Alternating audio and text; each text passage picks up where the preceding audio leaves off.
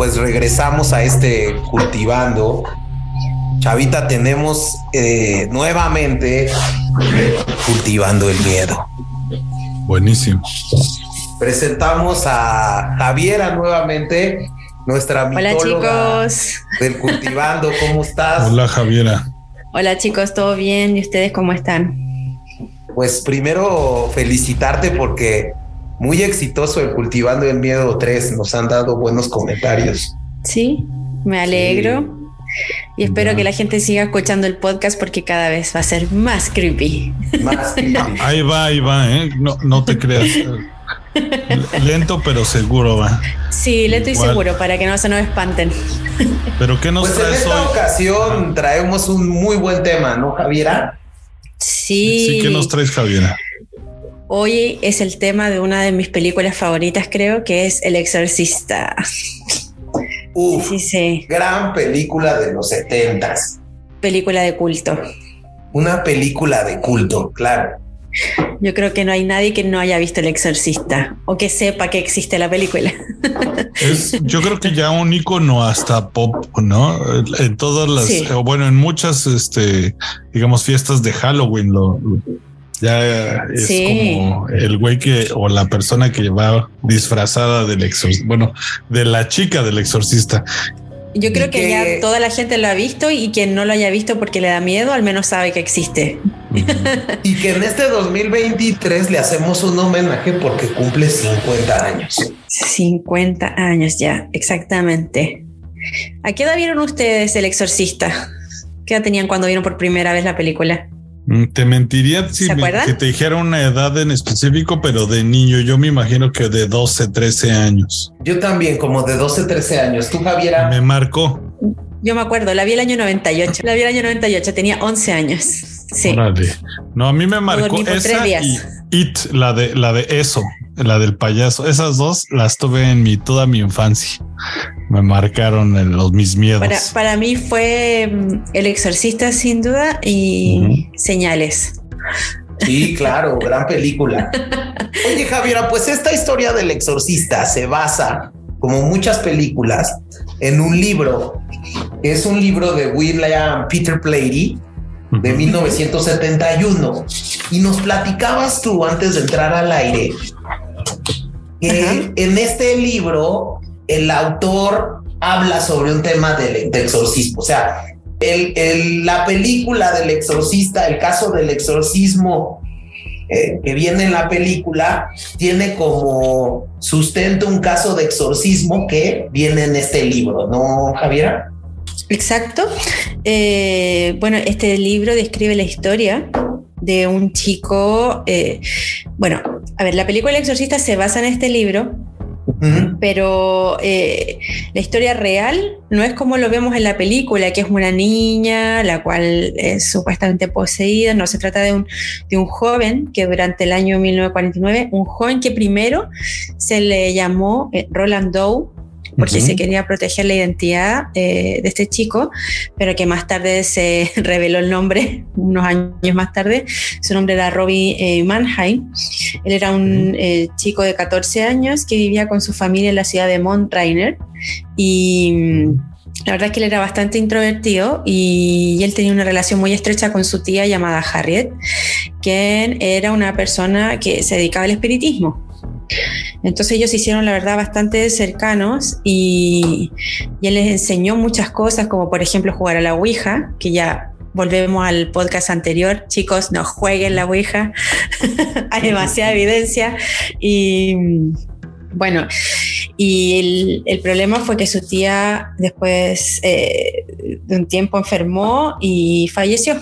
Y resulta que una vez que ella falleció, empezaron a, a comenzar una serie de sucesos extraños en la casa de este chico. Ello- él vivía con sus padres y su abuela. Su abuela se quejaba constantemente de que su nieto, Robbie, eh, hacía ruidos extraños, ruidos de animales, que hacía muchos ruidos en, la- en el piso superior. Y Ujú. la verdad es que los papás empezaron a, a- a poner más atención en lo que estaba pasando y se dieron cuenta que los muebles se movían solos, su cama se movía, eh, que los ruidos no, no los hacía él. que no sabían de dónde provenían y ahí se dieron cuenta que algo raro estaba pasando. Eh, sí, luego eh, un sacerdote que era eh, amigo de la familia invitó a quedarse con él una noche con la familia y para ver qué es lo que sucedía, porque la familia la verdad estaba muy preocupada, no encontraron una explicación. Y resulta que ahí, ante la incredulidad del sacerdote, Resulta que durante la noche le empieza a sentir ruidos, va a la habitación del chico y puede ver que la cama del chico se estaba moviendo tal cual en la película. Eh, la cama se movía sola, el chico saltaba sobre la cama y cambios de temperatura, olores extraños, putrefactos en la habitación y ahí se dio cuenta que efectivamente algo raro pasaba. Y ahí fue cuando él en ese momento informa a sus superiores en la iglesia y, y es cuando dicen, bueno, algo raro está pasando, algo hay que hacer, esto no es normal. ¿Mm? Y bueno, ahí es donde, eh, bueno, esto fue, ellos fueron ayudados, esta familia, por la iglesia anglicana de la ciudad y, que se, y se pusieron en contacto con unos padres llamados, llamados eh, Raymond Bishop, eh, Hughes Halloran y William Bowden, que es un famoso sacerdote exorcista. Y bueno, luego de la investigación y, de recopilar evidencia suficiente para decir que este chico sí estaba poseído, el padre Bowden pide permiso para hacer un exorcismo al hijo de esta familia. Em, la iglesia estuvo de acuerdo, eh, siempre y cuando el padre eh, mantuviera registros de los hechos durante el proceso de limpieza de, de este chico. Y es precisamente en este diario em, es este diario que, que fue escrito por William Bowden, eh, el que más tarde eh, Peter, eh, William Peter Blatty tendría acceso para crear o basar su historia, su libro del exorcista. Órale. por eso es que nunca fue muy cuestionado. Ajá porque tú dices como, porque voy a cuestionar eh, unos relatos o, esta historia que fue escrita por un sacerdote.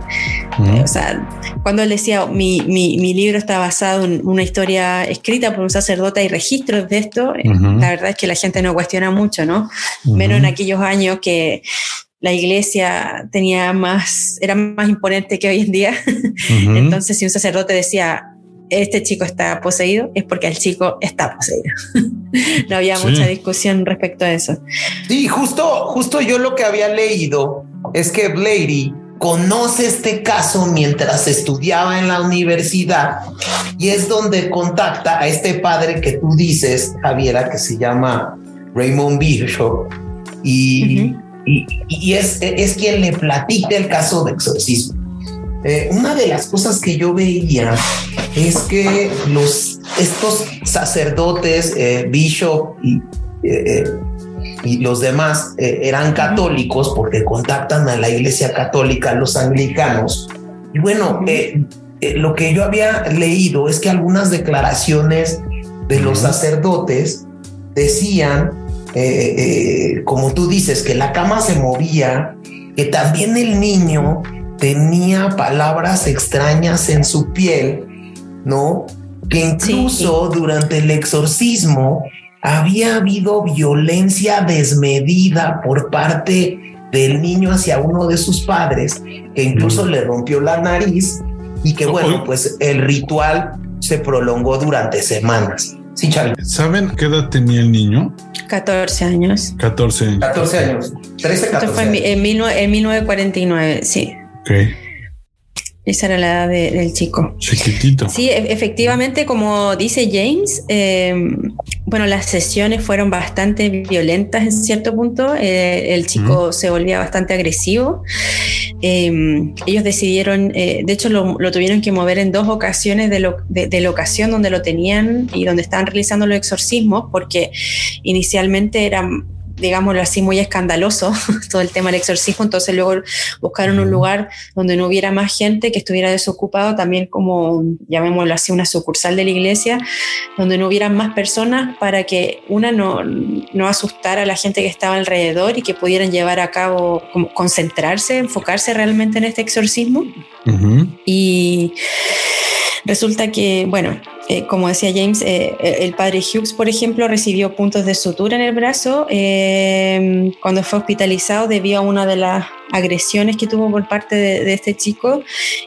También en un momento Robbie, eh, eh, que era el chico que estaba poseído, destroza su cama y, logra con una fuerza totalmente desmedida sacar un resorte del colchón. Y con eso le abrió, le hizo un corte al sacerdote en el brazo y ahí fue donde tuvo que luego ir al hospital y, realizarse esta sutura. También hubo mordiscos, proposiciones sexuales de parte del poseído hacia la gente que le está realizando el exorcista o sea, eh, es bien... Comportamientos Parecido a la película. Sí, sí. Y bueno, yo también había dicho eh, y había buscado que este padre que dices, Javier, William Butler, incluso declaró eh, una cosa muy creepy. Dice, en el caso, el caso en el que estuvo involucrado fue el verdadero. No tuve ninguna duda al respecto y no la tengo ahora. Entonces, es un, es un caso fuertísimo eh, que recoge Brady y lo lleva a Universal en 73, ¿no? O, el año, sí, el año 73 es cuando se, se, estrena la película. Este libro salió el año 71 y ante el éxito que tuvo inmediatamente eh, William Peter Blatty eh, decidió que iban a hacer una adaptación de este libro y que iban a realizar una película. Y ahí es donde todo comienza. el comienzo de, del exorcista y su, y su origen creepy. Eh. Pero como podemos ver, eh, para, bueno, para finalizar un poco la, la, idea anterior, eh, este chico, luego de varios meses de, de, que estos exorcismos fueron realizados sobre este chico, por fin lograron eliminar al demonio del cuerpo del joven y y la verdad es que cuando ya logran efectivamente, no sé si han escuchado esta teoría, pero siempre se dice que necesitas saber el nombre del demonio como para poder expulsarlo, porque si tú no sabes contra qué contra quién peleas en, este, en el fondo, tú no sabes cómo eliminar ese demonio del cuerpo, tienes que saber, tienes que identificar. Y, y, eso fue lo que hicieron por, por, mucho tiempo, rezar, rezar, rezar, hasta que ya después de un tiempo eh, este demonio abandona el cuerpo del chico y cuando esto sucede, la verdad es que según el mismo relato del padre eh, Bowden, la habitación se sintió de inmediato con otra atmósfera, eh, la temperatura de la habitación cambió, todo se sentía más, el aire se sentía más liviano y luego el chico, digámoslo así, como que despierta y al verlo dice, hola, ¿dónde estoy? ¿Quiénes son ustedes? O sea, el chico no recordaba absolutamente nada de lo que le había pasado y mm, la verdad es que hasta el día de hoy él, afortunadamente no recuerda ninguno de estos eventos terroríficos que le sucedieron y pudo realizar su vida de manera normal o al menos esa es la información que, que yo manejo, que él luego se casó, eh, tuvo hijos y, y, la verdad es que no da entrevistas sobre su historia porque quiere mantenerse en el anonimato lo más posible, porque obviamente no es una historia muy bonita de recordar, pero sí... Eh, posterior al año 2000 eh, se, da a conocer, eh, luego de la muerte de uno de estos sacerdotes, una carta que este chico le había, invitado, le había enviado a uno de los padres para ya de, de, mayor para agradecerle porque si bien él no estuvo consciente de todo lo que le pasó, sabía por la familia y los relatos de sus cercanos todo lo que había tenido que hacer para poder eliminar el demonio que él tenía dentro. Entonces él solo quería agradecerle porque gracias a eso y a su ayuda él pudo hacer una vida normal, feliz, sin, sin eh, problemas. Sí, que también han surgido algunas teorías de algunas personas que dicen que este chico tenía graves problemas eh, psicológicos e incluso psiquiátricos, ¿no, Javier? Ajá. Sí, la verdad es que son eh, muchas las teorías, pero la verdad es que después de, de de ver como todos los antecedentes que hay de, toda la información por escrito que, fue entregada por los sacerdotes que fueron relatando y escribiendo estos textos, eh, describiendo todo lo que hicieron durante este exorcismo. Mm. La verdad es que dejemos que es este final feliz. Pensemos que fue este final feliz donde él siguió con su vida y, y la verdad es que cuando uno habla de películas de exorcista, películas de terror, siempre te dejan esa, ese final que te deja dudando si realmente eliminaste al demonio o no. Sí, eso. Quiero pensar que en esta ocasión tuvieron éxito. Oiga, Esta película en 1973, eh, las, eh, el director es eh, William Friedkin, ¿no? Que toma el guion de la, del libro de, de Blade, ¿no? Y entonces el costo que yo tenía de la película, esta que cumple 50 años, fue de 10 millones de dólares y recaudó más de 82 millones, ¿no? No, pues se pagó muy bien. Y interesante porque, bueno, pues alrededor justo de, de, de, esta película, que es yo creo que, la que de la que queremos entrar a detalle, ¿no, Javiera? Este, pues eh, eh, es una gran película, eh, la, actriz principal es Linda Blair, ¿no? Y bueno, pues hace una actuación muy buena, ¿no? La película incluso fue, como tú nos decías, ¿no? Fue nominada al Oscar, ¿no? Exacto. En el, en el año 73 eh, fue nominada al Oscar. Piensa que los Oscars en ese entonces habían 20 eh, nominaciones, habían 20 eh, categorías en realidad, de las cuales en 10 la película El Exorcista fue nominada. Eh, es muy loco porque fue la primera película de terror, llamémoslo así, que fue nominada por un premio Oscar. Y las categorías para las cuales fue nominada fue la mejor película, mejor dirección, mejor actriz principal, mejor actor de reparto, mejor actriz de reparto, mejor guion adaptado, mejor montaje, mejor fotografía, mejor diseño de producción, mejor sonido. O sea, de las principales eh, categorías. categorías que pueden haber en un Oscar, precisamente en todas estas fue em, nominada, que me parece un, súper logro. Y en, en, los 31, en la 31 edición de los Globos de Oro eh, realizada en el 1974 sobre las películas del año anterior, em, también logra en este caso siete nominaciones para mejor película, mejor dirección, mejor actriz principal, mejor actor de reparto, mejor actriz de reparto, nueva promesa eh, femenina para Linda Blair y mejor guion. O sea, es la primera, una de las primeras películas de terror que logra tanto llegar tan lejos eh, con esta con su producción. Y aparte icónica, digo, eh, quien tenga la oportunidad de, de ir a Washington D.C eh, la película se filmó en una gran universidad allá que es Georgetown y, bueno, pues es, famoso ir a visitar las escaleras del exorcista que hoy en día es un icono de esa universidad. Es, bien interesante, muy recomendable, Chavita. Y es que es una película que marcó hasta una estética hablando de las películas de terror, ¿no? Y bueno, también me, yo había escuchado que hay muchos mitos que envuelven la filmación de esta película y todo lo que pasó alrededor de ella, más que durante, más, más que la historia, ¿no? Decían que hasta la casa se había quemado, ¿no? No, y, que por ejemplo, no sé si ahí tú tengas eh, el dato, pero no sé, Javiera, qué difícil ser Linda Blair en esa época, ¿no? Eh, Haber ganado fama mundial y, y bueno, pues se le fueron encima, ¿no?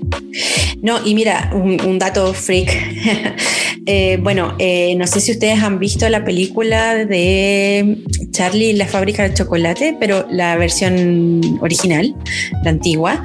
Y la chica que hace el papel de Violet en, esa película había sido eh, inicialmente seleccionada o, era lo que al menos el director quería, que esta chica interpretara ese papel y resulta que los padres, cuando leyeron el guion, dijeron, no, o sea, no vamos a permitir que nuestra hija haga una actuación en una película con este guion. Y ahí fue cuando luego fue seleccionada Linda Blair con unos papás que no les importó de qué se trataba la película, pero que finalmente la llevó a la fueron por la lana. claro, claro. Así que, pero bueno, así como ganó, fama también, o sea, Sí, eh. porque Riga, eh, eh, digamos, este papel de Riga McNeil, que es la, actriz principal, bueno, pues no obstante que a, que a Linda Blair le valió premios y reconocimientos, pues la verdad es que su carrera después de eso nunca saltó a la fama. Y es un tema como que ahí han dejado mucho en el tintero, ¿no? Es que creo que el, papel eh, que realiza Linda Blair en esta película es demasiado, no sé si no, es la palabra terrorífico, pero la encasilla mucho en un género en la cual después es difícil de desprenderse. O sea, toda la caracterización que hicieron de ella, todo el maquillaje, yo eh, lamentablemente le hizo encasillarse en, ese estereotipo y no, no poder realizar ningún otro, otro papel eh, luego de esta película. Y en una época en la que, como tú dices, la iglesia tenía un poder importantísimo, ¿no? Eh, eh, fanáticos religiosos. yo leía que incluso dijeron que ella rendía gloria a Satanás y se pusieron a realizar una campaña en contra de Linda Blair. ¿No? Eh, Linda eh, Blair recibió amenazas de muerte por, Exactamente. Eh, de hecho, una vez que la película ya fue estrenada, Linda Blair recibió tenía en todo momento guardaespaldas, hasta seis meses después de estrenar la película. No podía andar eh, sola en la calle ni con su familia porque la gente la amenazaba, la veía como, como, como una adoradora del diablo, como que realmente estaba poseída y fue bastante difícil el periodo después de que esta película se estrenara. O sea, al punto de llegar a estar con un guardaespaldas es cuando la gente ya no eh, está tan metida en el tema de la película y se cree tanto el, contenido que no sabe diferenciar la realidad de la ficción. Y en este caso, Linda Blair pagó eh, por ese, ese costo de la fama, ese precio de la fama. No, de, hecho dicen que se tuvo que mudar tres veces. Se tuvo que mudar de New Jersey a Connecticut y luego a Vermont porque era demasiado el bullying ¿no? Eh, eh, por eso yo decía que qué difícil haber sido Linda Blair en esa época. Y mira, em, también otro, otro dato respecto a la película eh, fue que, bueno, hubo un, tiempo cuando eh, se estrenó y se empezó a hacer muy popular que durante la, proyección de las películas había muchas personas que se desmayaban o vomitaban. Entonces era tal el efecto que causaba la película en, los espectadores que hubo un momento en que se, habían ambulancias afuera de los cines cosa que al finalizar la película pudieran tener asistencia médica y en algunos casos incluso se llamaba sacerdotes ah, o habían sacerdotes afuera esperando porque como decían que esta película era como una adoración al demonio, estaban afuera para prestar, digámoslo así, servicios espirituales en caso de que alguien lo necesitara al salir de la película. O sea, ese fue el impacto y... Eh, Pero tú no eh, crees... Ajá.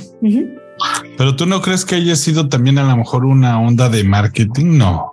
¿O era realmente como la cultura y las creencias de la gente en ese entonces las que provocaban eh, esa reacción, digamos, tan fuerte? A ver, yo, yo creo que cuando yo la vi, a mí me dio, era chica y me dio bastante miedo. Me imagino que en aquellos años el nivel de producción es muy buena. No es una película que pase de moda. O sea, tú la ves hoy en día y te genera lo mismo. Eh, es una película muy bien producida. Entonces, el, el tema es para esa época no había mucho de ese tipo de contenido. Entonces yo creo que hay mucha gente eh, muy sensible quizás que sí reacciona mal, no es que la película te lo provoque para nada, sino que hay gente muy sensible que seguramente le afectó la película de formas distintas. Y la verdad es que se empezaron a presentar tanto estos problemas de personas que le atribuían a la película estos eh, malestares de desmayo, vómito y todo, que de hecho hubo un, doctor llamado eh, James eh, Bosuto, quien estudió todo este fenómeno de la película El Exorcista y lo llamó eh, neurosis cinematográfica. Eh, porque él obviamente estudió eh, y, en el fondo era como una especie de efecto secundario psicológico tras ver la película que se, genera, se generaba toda esta histeria colectiva. Y incluso eh, él hizo un estudio qué es lo que pasaba con la gente los días después de ver la película y mucha gente reportaba pérdida de peso, insomnio, pesadillas. Y incluso en el, en el Reino Unido, un, chico luego, bueno, murió eh, luego de la película eh, obviamente la prensa hizo todo un, escándalo de esto, que Chico muere por culpa de la película El Exorcista, pero realmente no, murió por esto. O sea, después se, indicó que habían sido por causas naturales, sin embargo la prensa se colgó de esto y la, popularidad del Exorcista creyó, creció, pero de manera abismante. Sí, que dicen que cualquier noticia, aunque sea mala, es, es buena para ventas, ¿no? Yo leía un, libro que se llama El Enigma de la Pantalla, de un escritor peruano que se llama Ayhuaca. Y él describe algo que me pareció interesante. El Exorcista es una película perturbadora que tiene la capacidad de avivar los más profundos temores atávicos de los espectadores a través del sonido.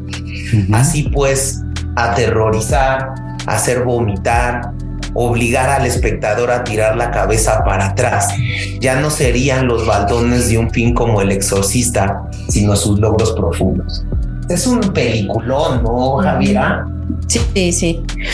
Y, y, también la forma en que está hecha, que, bueno, eh, no sé si, si que, a mí me, gusta mucho esta, esta secuencia de imágenes que hay en la película, en la cual de repente aparecen estas imágenes como eh, que son insertadas repentinamente y que son muy breves. Como que tú estás viendo una escena, no sé, la chica en, su habitación o en el jardín X y te aparece una imagen muy rápida, así como de microsegundos en la ah, cual aparece una cara de un demonio. Un ojo, ¿no? Ajá. Claro, eh, entonces todo eso, eh, la verdad es que le genera. Eh, está muy bien hecha. A mí me gusta mucho ese, esa, esa secuencia de imágenes. Ahora que lo mencionas, la verdad es que sí, esa, esa película juega mucho con todos como esos impulsos repulsivos del humano, ¿no? La, la, chica vomitando, eh, el, caminar hacia atrás, la oscuridad, eh, ese miedo de, ser el frío, como que todas esas sensaciones incómodas para la gente. Yo me imagino que la verdad es que ese director ha, haber sido haber pensado muy bien paso a paso de cómo yo quería, digamos, comunicar con esta película, ¿no? ¿no? Y, la escena que para mí también, me, no sé, una escena bastante simple, pero que me genera una eh, emoción extraña, es la, la, mm, escena donde la chica es llevada al doctor para y que le hacen un escáner. Entonces cuando la van metiendo a la máquina para hacerle ese escáner, no sé, es todo tan... Los cuadros, la imagen eh, está muy bien planteado, en mi opinión. La verdad es que está muy bien hecha. Igual, ¿no? Yo, yo al menos tendría miedo de que me dieran ese tipo de escáneres. Ese es, son nuevamente jugar un poco con, con, esas, digamos, fobias, ¿no? Y lo otro que me parece interesante de la película es que, bueno, eh, hoy en día, en la actualidad, podemos encontrar eh, muchos tipos de películas del exorcista, el exorcista el exorcismo de Emily Rose, el exorcismo de ah, Juanito Pérez, el exorcismo de, todo el mundo, ¿no? Entonces, em, y la verdad es que siempre se plantea como, ya, hay alguien poseído, empiezan a pasar fenómenos extraños y ya, y está poseído, viene un exorcista, intenta hacer lo suyo. Se, notó la fórmula de, hacer dinero, ¿no? Y que ahí voy a, voy a tener que anotar a nuestro público. James es una de las personas más objetivas y realistas que conozco, pero este tipo de películas les gusta mucho a James. No sé por qué la disfruta tanto. Eh, yo soy un fanático de las películas de exorcismos, o sea, considero, me, considero un fanático del cine del terror, pero creo que la de los exorcismos me encanta. Sí, tienen un componente, pero para, en mi opinión, sí, a mí me gusta mucho el cine de terror, eh, creo que es uno de mis favoritos. Me gustan mucho las películas de terror, pero creo que la fórmula siempre se repite, tiene sentido, pero es como un poco lo que dije, fenómenos empiezan a pasar fenómenos paranormales, eh, luego eh, ya la persona está poseída, viene un sacerdote y lo trata de, eliminar y siempre te deja la puerta abierta si se habrá ido realmente el demonio o no. pero, pero en el exorcista me da la sensación que lo trataron siempre de inicialmente de abordar desde el punto de vista psicológico. No fue como la chica ya está poseída.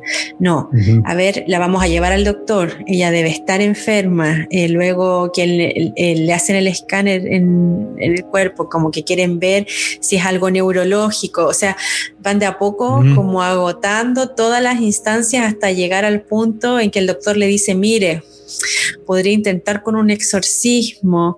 No digo que esto exista, pero desde un punto de vista psicológico quizá ya está sugestionada y esto puede ayudar a que la chica se, recupere. O sea, siempre lo, como que van dejando el punto de vista bien escéptico desde el principio como no, no puede ser y al final ya es como ya, sí está poseída pero lo abordan desde ese punto de vista. Entonces, en mi, opinión de las películas de exorcismo, para ser la primera, la verdad es que está, eh, la historia está bastante lograda con respecto a las películas nuevas, que también me encantan, pero esta creo que está muy cuidada, todo está muy cuidado.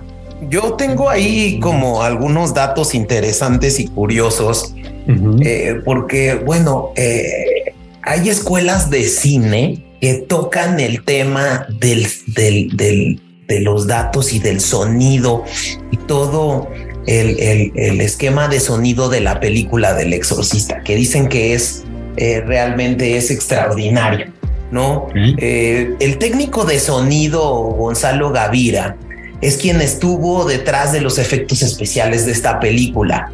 Y bueno, pues tomemos en cuenta que no fue una película que inició con mucho presupuesto, entonces tuvo que utilizar y crear sonidos eh, incidentales detrás de objetos extraños. Por ejemplo, con un chicharrón de harina, produjo el sonido de los cristales rotos de los lentes eh, de los curas que hacen el exorcismo.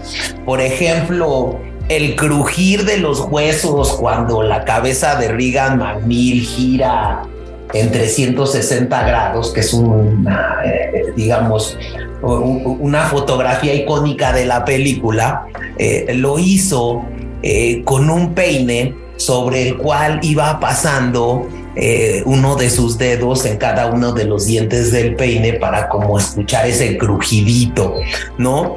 Eh, otra cosa interesante es la voz de este demonio que se llama Patsutsu, ¿no? Eh, que está chistosísimo porque la actriz Mercedes McBride empezó a fumar exageradamente para que su voz sonara más ronca. Además, paralelamente inició una dieta compuesta únicamente por huevos crudos. Por si fuera poco, para darle más dramatismo a su interpretación, McBridge eh, locutó su voz como su personaje atada a una silla mientras pedía una y otra vez más alcohol y más tabaco para machacarse la garganta. ¿no? ¿Cómo crees? Eso está más rudo que la película, ¿eh?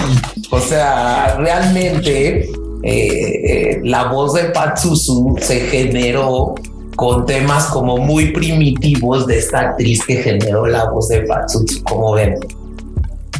Sí, la verdad que hay varios. Eh, a ver, le dieron bastante realismo a la película, pero la verdad es que si tú no te imaginas todo eh, la producción y las locuras también que se realizaron detrás del set para poder lograr el, efecto que ellos querían, sobre todo este mm, con este director, eh, que era William Friedkin, que la verdad es que él era conocido como Willy el Loco en su época, en esa época, porque la verdad es que él era capaz de todo.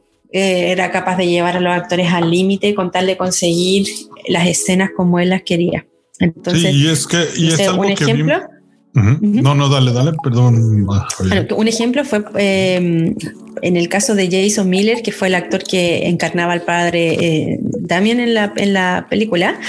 Bueno, el transcurso de la, de la escena, él tenía que, que, asustarse, pero de verdad con, cuando veía a Regan eh, McNeil, que era Linda eh, Blair, y la verdad es que grabaron esta escena y el, director no estaba satisfecho con las tomas que, que, se habían efectuado, entonces no se le ocurrió ninguna idea, ni una idea mejor que disparar un arma muy cerca del oído del actor y obviamente que este se, se, se asustó y hubo una discusión súper fuerte entre ambos que casi eh, hace que este actor eh, abandone el rodaje de la película y la verdad es que lograron convencer lo que se quedaba, pero como dato freak, el sustituto de este actor para la, eh, para la película en caso de cualquier eventualidad era Jack Nicholson. Otro, otro actorazo que hizo una película, El Resplandor, que también es otro clásico de clásicos. pero bueno, Oye, Javiera. entendió que no, el director entendió que no podía hacer este tipo de cosas. Después de la discusión, por favor, no lo hagas más. Yo soy un actor profesional, eh, puedo hacerlo sin necesidad de que me disparen un arma al oído para asustarme y limar unas perezas, pero eso no eh, detuvo al director para que siguiera haciendo locuras en el set. De hecho, yo tengo, creo, entendido, no sé si tú lo pudiste leer ahí, que la actriz que eh, actuaba como la mamá de Reagan, ¿no? Eh, la caída, eh, cuando, cuando, cuando Reagan avienta a la mamá, fue una caída real y que quedó muy dañada de la cadera, ¿no, Javiera? Exacto, la, escena es, esta, esta como icónica en la cual Linda Blair le pega un bofetón a su mamá y ella luego, luego como que llega, le pega con tal intensidad que ella vuela hacia una pared y se golpea. Y para conseguir ese efecto, eh, la actriz estaba sujeta a unos barnés que la iban como a tirar hacia la pared para hacer este efecto de que se golpeaba.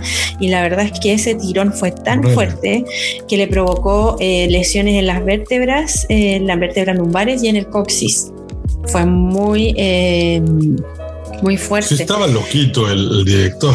Sí, otro dato freak, tiene muchos datos freak esta película, pero otro, otro dato terrible que me parece es que esta em, actriz eh, Linda Blair cuando tenía que hacer este movimiento donde salta de la cama, que se golpea hacia adelante y hacia atrás, hacia adelante y hacia atrás, eh, eh, Fredkin pidió al, equipo de producción que hiciera una máquina que em, impulsara a la actriz de manera un poco brusca para hacer este movimiento.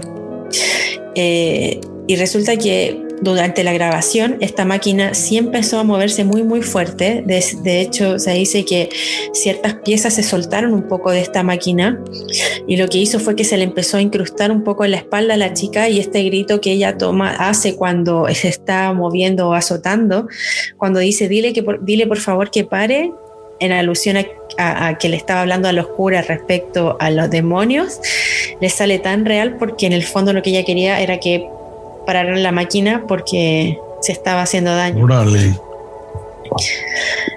Yo lo encontré mm. demasiado brutal. Y, y la otro dato curioso, sí, el otro dato curioso es que se fijan cuando están en la habitación de, de Linda Blair que, que eh, se ve que está todo muy helado y que la gente cuando respira sale este vapor de sus bocas porque hace mucho frío en la habitación. Eh, como este era un efecto difícil de conseguir para la época, estas escenas se grabaron dentro de un contenedor, eh, de un frigorífico. Entonces, esta respiración era real, o sea, ellos sentían el frío realmente durante la filmación de la película. Órale, esto le, interesante. Esto le daba más eh, realismo. Oye, y hubo algo de, que hubo, yo, yo había leído que hubo ahí como siete muertes de gente que hizo la película del exorcista Javier. Mucha gente le atribuía a que la película estaba maldita y que debido a esto fue que, que ocurrieron tantas muertes, ¿no?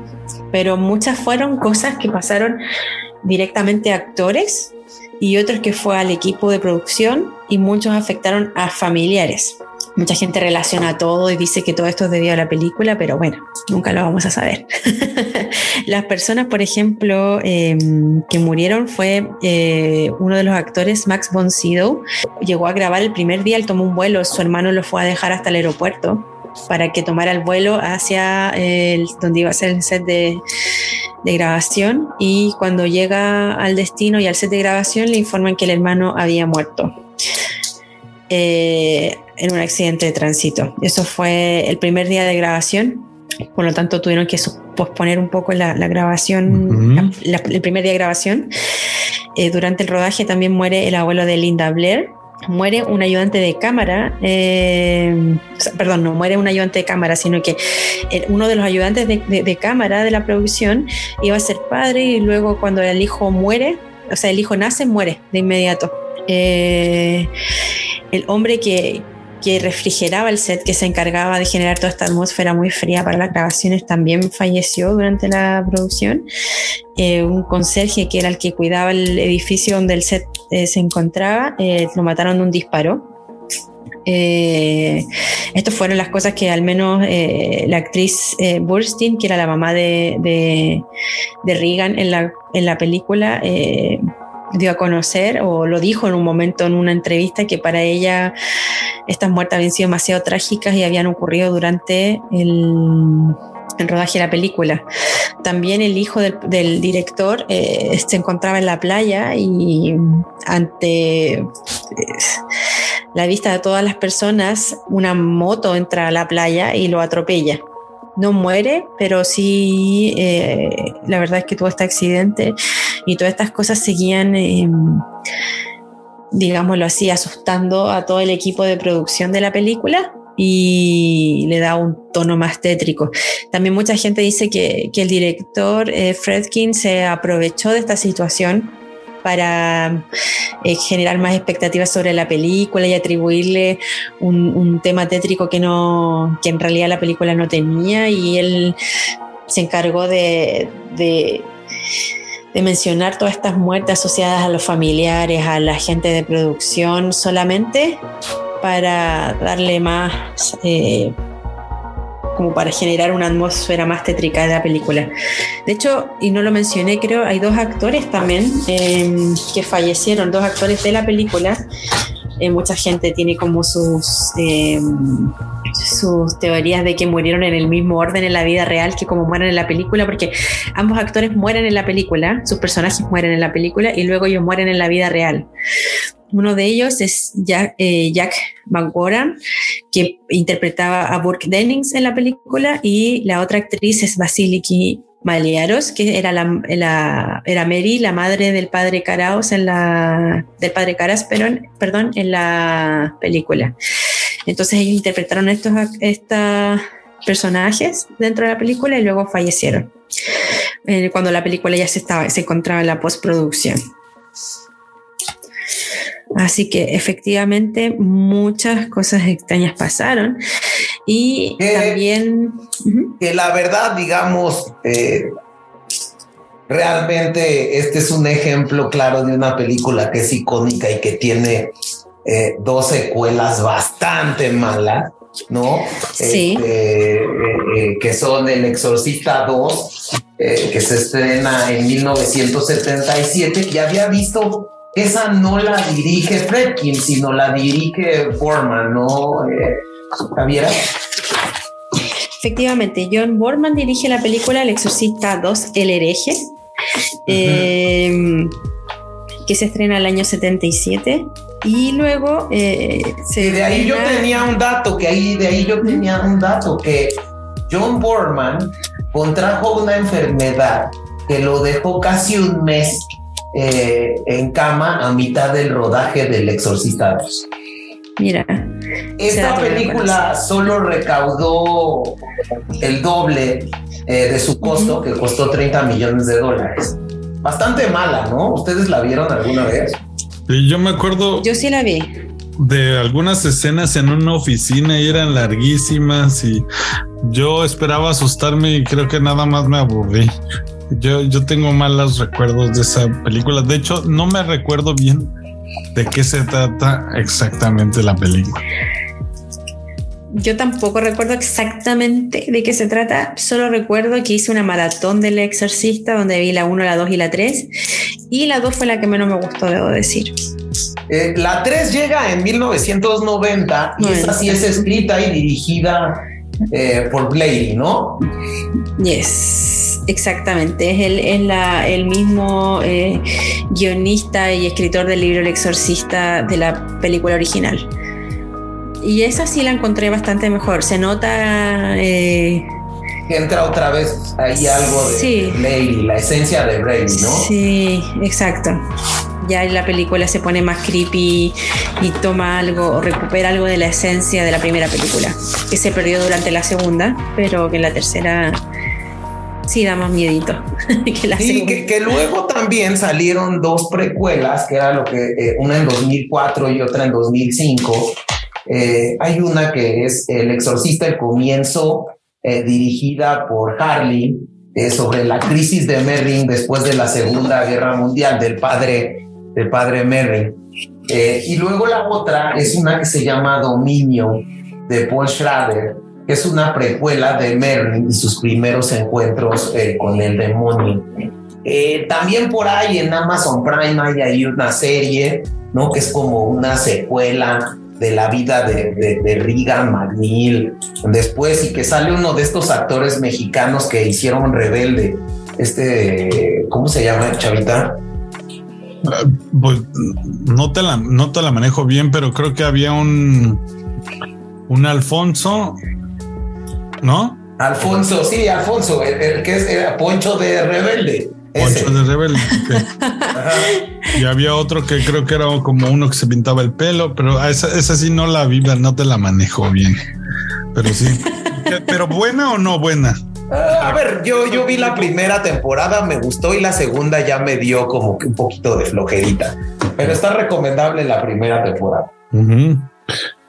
Y me, me decían que hay hoy en día hay como una reedición del, del Exorcista, ¿no? Sí, dicen que va a salir una reedición. Digamos, El Exorcista fue realizada por Warner, por Warner Bros. eh, y ahora la está haciendo, al parecer, Universal en 2023. Eh, al parecer se va a plantear como una nueva trilogía que servirá de continuación directa de la de William Friedkin. Eh, eh, la fecha de estreno que yo he leído que va a tener este reboot del Exorcista va a ser el 13 de octubre de 2023 para coincidir con el 50 aniversario de la película. Y toda vez que ese eh, 13 de octubre de 2023 va a ser viernes y allá es como el viernes 13. Ah, viernes 13. Sí, bueno, la película eh, va a durar 121 minutos, no recuerdo cuánto dura la, la original, y el director es David Gordon Una larga. Green. Y, y también nos contabas, eh, Javiera, que a nosotros nos llegó una recortada, ¿no? A México, la primera del exorcista. Sí, exactamente. Eh, la película se estrena en 1973, como ya lo habíamos dicho, en Estados Unidos. Un año más tarde, la película se estrenaría en México y la verdad es que debido a varias eh, protestas, digámoslo así, de parte de la iglesia respecto al, contenido de la, de, la, película, que supuestamente incitaba a las personas a adorar a Dios, eh, y de- después de muchas discusiones, eh, la película finalmente se estrena el año 74 en México y la verdad es que tiene 30 minutos eh, menos de película. Fue editada para quitar las partes más impactantes, digámoslo así, y finalmente llega completa en el año 2003, recién 30 años después de su estreno. eh, se llega a los cines nuevamente la versión completa del Exorcista. Tú habías visto algo de eso, ¿no, Chavita? De lo de lo de México, lo de es que yo me acuerdo que habían salido, luego en, en México se reestrenó El Exorcista y salió con unas escenas inéditas que la fuimos a ver, yo me acuerdo. Y justo era la versión Director Scott, que al menos para mí eran las nuevas escenas donde la chica camina como araña hacia atrás. Hacia atrás. Sale otra ahí un poco más profana que me parece que jugaba con un, una cruz eh, de manera, digamos, luminosa. Y unas más, pero yo no, yo la cosa es que yo no sabía que había una versión, eh, digamos, no recortada. Y quizá para, para mí fue como una versión nueva yo no sé ahí que, si, fue solamente como parte de la publicidad o simplemente así era la original y nos llegó muy tarde, ¿no? Oye? Esa es una duda que yo tengo, chavita. Pues que nos escriban si alguien sabe, ¿no? Oye, una cosa, ¿te acuerdas que mm, habíamos visto sobre esta película eh, bueno, Linda Blair también hizo una película ahí por ahí de risa, de ¿Y dónde está el exorcista? Eh, que hace referencia como una parodia también de, esta película. Y bueno, pues eh, una película sin duda icónica que cumple su 50 aniversario. Javiera, no sé si tengas alguna otra, algún otro dato interesante sobre esta movie. Sí, tengo un par más de datos porque la verdad es que hay demasiados datos freaks en esta película. Eh, cuando se comenzó el rodaje, la verdad es que se tuvo que retrasar eh, la grabación porque hubo un incendio en el set de grabación. Em, la verdad es que se, se, habló mucho de por qué no se había incendiado, por ejemplo, el set, eh, una, una, parte del set consistía en la casa de, donde vivía este personaje de Reagan con su madre, y, pero la habitación donde ocurre todo el tema del exorcista no se quema durante la, este incendio. Mucha gente decía, no, es porque está maldita, esa, habitación está protegida por el demonio y por eso las llamas no alcanzaron esta habitación. Pero la verdad es que mm, eh, era la explicación es porque se encontraba en el otro extremo de donde se inicia el incendio y las llamas no alcanzaron a, a, quemar esta, esta, zona de grabación, pero la verdad es que como ya venían pasando muchas cosas, muchos incidentes con muerte y, y, supuestas cosas atribuidas a la, maldición de la película, la verdad es que esto lo único que hizo fue alimentar más aún el mito respecto a la película. Eh, lo único que logró esto, este incendio fue eh, retrasar la película por al menos seis semanas porque el set tuvo que ser reconstruido nuevamente. Y una vez que fue reconstruido, después de un par de días, eh, se encendieron estos eh, dispersores de agua que hay en contra de los incendios. Se encendieron automáticamente, no se, se desconoce el motivo de por qué se encendieron y el tema es que también lo que hizo fue el efecto contrario de mojar todo el set y tuvieron que de nuevo reconstruir un par de cosas porque el set, se dañó esta vez por, porque estos rociadores se encendieron. Y bueno, la verdad es que el, seguro del, lugar, la, gente los aseguradores fueron y dijeron que ellos eh, atribuían esta, este incendio a que un pájaro dentro del estudio podría haber chocado con la caja eléctrica generando un incendio, pero la verdad es que no se tenía una prueba fehaciente de que esto haya sido así, fue una suposición de parte de los agentes aseguradores del, del lugar, de las instalaciones. Hay algo que podemos tener claro es que esa película pudo haber sido bastante más barata, ¿no? Independientemente de... Oigan, pues yo tengo un dato también para, para otro, otro dato que, que, que parece que pasé inadvertido, pero no lo es así. Lo quería dejar para esta parte eh, final de, este cultivando el miedo.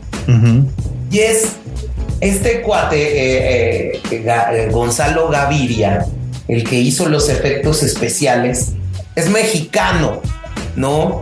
Y bueno, pues este cuate no llega de, a Hollywood de la noche a la mañana. Gonzalo Gaviria eh, eh, es originario de Veracruz y era sonidista de la Marina Mercante y vivió algún tiempo en Tijuana y luego se va a erradicar a la Ciudad de México y hacía las radionovelas en la XCW. Entonces, tomando en cuenta, digamos, su experiencia en las la radionovelas y en cómo sonorizaban las radionovelas, mm. Este, pues lo lleva William Fredkin eh, en 1969 para formar parte del equipo de sonido del exorcista, ¿no? Eh, eh, realmente dicen que Gonzalo Gavira tardó dos semanas y media en sonorizar la película por completo, ¿no? pero interesante y estos mexicanos cool eh, que tenemos y que bueno, luego pasamos inadvertidos, pero bueno, pues eh, él con ese tipo de sonidos pudo, eh, con un peine, un mexicano que encontró el cómo para sonorizar y darle ese tipo y entorno creepy. es un mexicano que ganó un premio Oscar, Chavita. No, buenísimo. Y yo me imagino que después de esa película debió de haber participado en algunas más, ¿no? Digo, ya, no, bueno, faltan los datos, pero. Imagínate lo que yo leí en esto. Eh, Gavira eh, dejó una huella sin duda en la cinematografía, ya que ha sido determinante para influenciar a las nuevas generaciones de cineastas. Y eso se refleja en modismos como montar un gavirazo, que significa sonorizar por completo una película, o hacer un gavira, que quiere decir inventar un sonido y ejecutarlo. Imagínate el tema de, este cuate, ¿no? E, eso sí está bueno eh, dejarlo, ah, digamos, para, para que muchos de nuestros escuchas se enteren, ¿no? Más obviamente los que venimos de, o los, o los que somos mexicanos, pero bien, bien, bien y mal, también ahí los latinoamericanos, pues también igual les llama la atención que un latinoamericano haya brillado en esa época en la que realmente pues no se incluía tanto ese tipo de personas, ¿no? Interesantísimo, ¿no? Este, no solo creó eso, eh, hizo, hizo sonidos en más de 60 filmes, eh, además de ganar el Oscar, eh, también recibió el Ariel de Plata y la medalla Salvador Toscano, que otorga la Cineteca Nacional y la Fundación Carmen Toscano. este artífice del sonido falleció en 2005 en la Ciudad de México. Muy interesante, ¿no, Chavita? Muy interesante. Sí, sí, me parece súper bien que hayan participado gente representando a Latinoamérica. Y espero que no le haya pasado nada malo a él eh, después de lo de que no haya sido en esta película, ¿no? Sí. Oye, Javiera, pues algunas ideas finales que quieras dar en este cultivando eh, del exorcista. Eh, me, me gustaría dar solo tres datos más que me parecen interesantes. Voy a ir desde el menos al más creepy. El, el primero es que esta escena tan icónica del, del, de la portada del exorcista, que es la primera escena cuando se baja con el sombrero del taxi y está parado frente a esta casa con, con neblina, em, está basada en una obra de una artista em, francesa la cual se llama René Magritte, que pintó entre 1953 y 1954 una serie de libros llamados El Imperio de las Luces.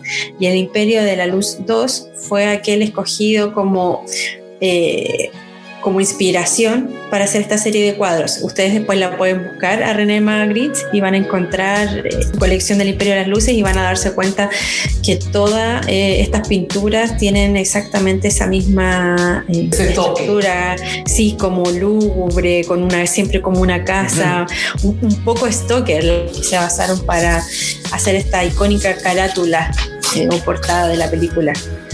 Mm, Luego, sí, les tengo que esta escena, que también es súper icónica la película, donde está el padre Carras y recibe en su cara todo el vómito de Reagan. Eh, la verdad es que la, escena estaba pensada inicialmente para que el vómito le cayera en el pecho. Y resulta que se hizo toda una mezcla, la verdad es que utilizaron comida y una serie de cosas para, hacer, para lograr esta tonalidad como verdosa del vómito, que obviamente era falso. Y se puso una especie de tubo de la cual de ahí se iba a lanzar este vómito hacia el padre Carras y la idea era que le llegara en el pecho, pero resulta que hubo un error de cálculo y cuando graban esta escena le llega en la cara.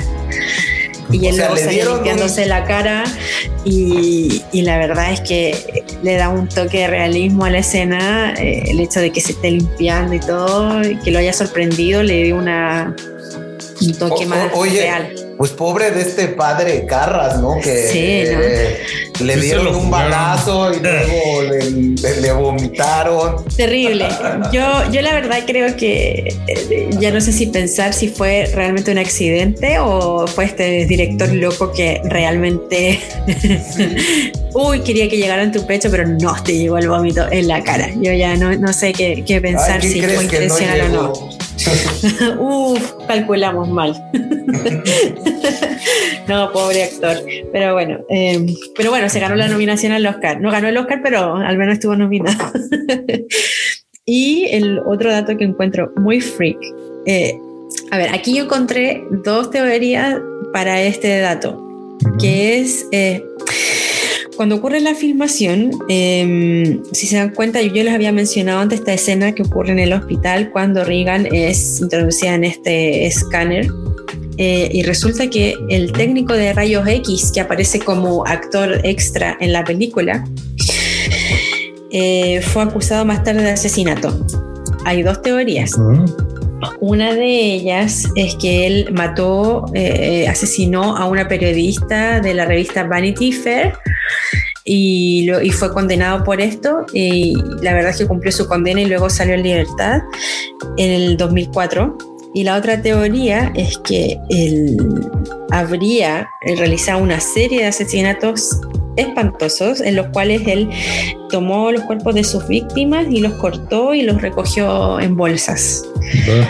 No sé cuál de las dos es real. Lo real es que mató, tiene más sentido que haya matado a la periodista Vanity Fair, porque si hubiera matado a mucha gente y lo hubiera descuartizado y lo hubiera, guardado en bolsas, yo creo que le hubieran dado una condena mucho más larga. Pero el, el tema es que el 2004 sale de prisión y la verdad es que él nunca, nunca más se supo qué pasó con este actor, pero mucha gente atribuía que el hecho de haber trabajado la película influyó en él para cometer este tipo de, homicidios. Así que podemos ver un asesino real en la película del exorcista.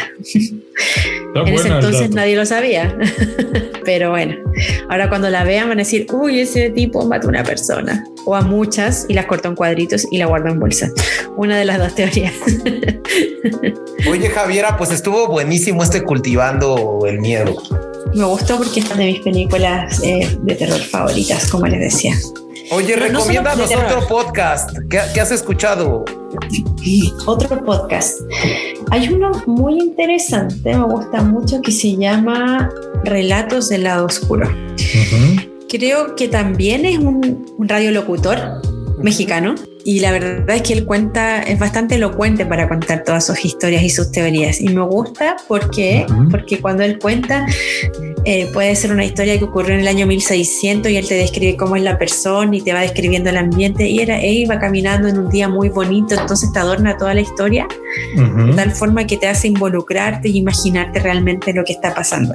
Fuera de que creas o no creas en la historia que está contando, pero te va generando una atmósfera de que tú te puedes imaginar todo lo que lo que acontece alrededor. ¿Cómo se llama? Relatos. del lado oscuro. Relatos del lado oscuro. la otra recomendación que tengo para hoy, para los oyentes, es un documental. Eh, que lo hablamos antes de, la grabación, que salió el 2000, fue grabado durante el 2017, que fue dirigido por William eh, Friedkin, que fue el, director del Exorcista. Y este documental se llama The Devil and the Father Amort. Em, como El Diablo y el Padre Amort, que está basado en, el, en un exorcismo que fue realizado em, a una persona que vive en una villa llamada Alatri, en Italia, eh, eh, precisamente una mujer llamada Cristina, y bueno, lo que hace ahí es, es mostrar una serie de nueve exorcismos que fueron una sesión de nueve nueve sesiones, perdón, de un exorcismo que al parecer fue realizado en esta chica. Así que es bastante reciente, 2017, fue, fue, fue mm, estrenado en 2017, en agosto, en Venecia, y el 2018 en, Estados Unidos. Dura 68 minutos y la verdad es que me parece interesante de ver, ya que está muy conectado con el tema del exorcista, que al parecer le quedó gustando este tema a William Fredkins. Buenísimo. Oye, pues vámonos con una rola, Javiera, una, rola friki, ¿cómo ven? Ya para acabar. Ajá. Algo, ¿Qué, nos vas a proponer? Mira, yo les iba a proponer una, canción, em, pero es bastante chill, no tiene nada de creepy. No, bueno, no pasa nada. Pero se llama Exorcism. The, Clarity. Buenísimo, vámonos con esa y vamos a traer más cultivándose el miedo, ¿ah? Sí, pues sí. Sí, seguro. Ay, pues quería eh, decirles a nuestros eh, oyentes que manden sus historias para que hagamos un, un capítulo sobre las historias paranormales de, de los oyentes. Buenísimo. pasamos las redes sociales, contacto arroba cultivando idiotas y cultivando idiotas arroba gmail. Mándenos sus correos, los vamos a leer y pues publicamos las historias, ¿no, James? Sí, también mándenos mensajes al Twitter que traemos ahí en arroba cultivando guion bajo y latina, el Facebook. Eh, un saludo a nuestro community manager, que ya tenemos un community manager, el Mike. Eh. Muchísimas gracias con esta rola. Muchas gracias, Javier. Hasta la próxima. Regresamos.